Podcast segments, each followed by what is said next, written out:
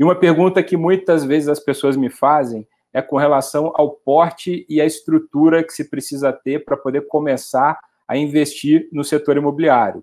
Seja para locação ou seja para renda, seja empreendimentos imobiliários ou investimentos com base imobiliária, é, em, em, ambos os, os aspectos, em ambos os sentidos, a gente tem oportunidades tanto para pequenos investidores quanto para grandes investidores, pensando no investidor em si, no porte do investidor e para quem quer iniciar nesse investimento imobiliário conhecer o seu perfil, é possível conhecer esse perfil independente do tamanho que essa pessoa tenha? E aí eu queria já ver a sua resposta, Juliano. Não, legal, Bruno. É, a gente costuma brincar que, que o, o, setor de real estate, que são os negócios aí da construção civil, é, é como se fosse uma, uma caixa de bombom, né? Você compra sua caixa de bombom e abre, tem de todos os tamanhos. Tem aquele que vem com café, ou com banana, o preto, o branco, o mesclado, né? Então cada um tem, tem um apetite diferente aí para cada tipo de empreendimento. E dentro disso vai depender da sua fome, né?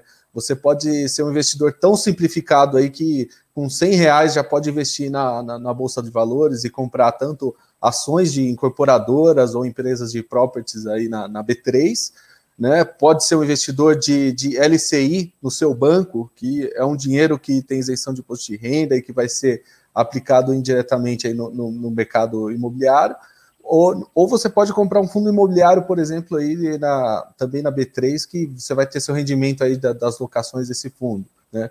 Mas é lógico, se você quiser ter o controle das suas operações, a atividade de construção civil demanda bastante capital. Né?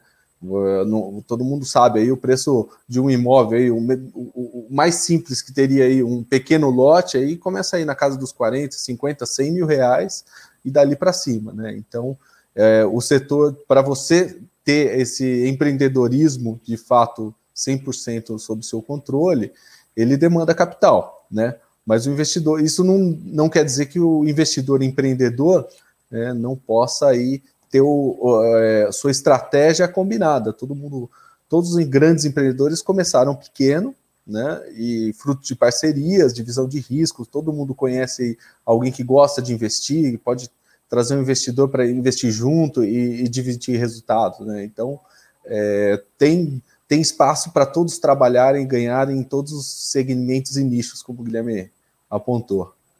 É, e Bruno, se puder só completar aqui, eu, eu acho o seguinte, né? Dentre todos esses nichos de mercado, você tem, por exemplo, você pode investir desde um shopping, pô, eu tenho um sonho, uma ambição gigante de fazer um shopping, mas você pode começar com strip mall, né?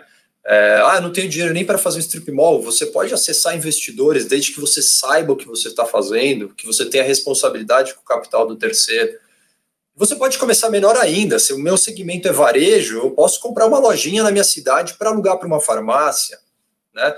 Então, assim, eu estou dando esse exemplo com o setor de varejo, mas podia ser para o setor de escritórios, podia ser uma incorporação. Eu não preciso começar incorporando um condomínio com 100 casas. Posso fazer uma casinha e vender uma casinha.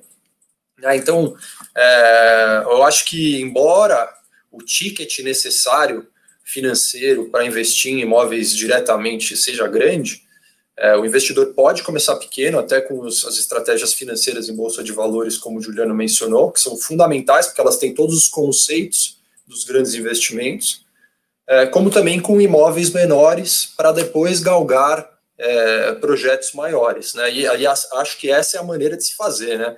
É, o cara que ele já se vislumbra fazendo ali um, um empreendimento gigantesco de cara, pode ser que falte para ele algum aprendizado que ele poderia ter tido no empreendimento menor.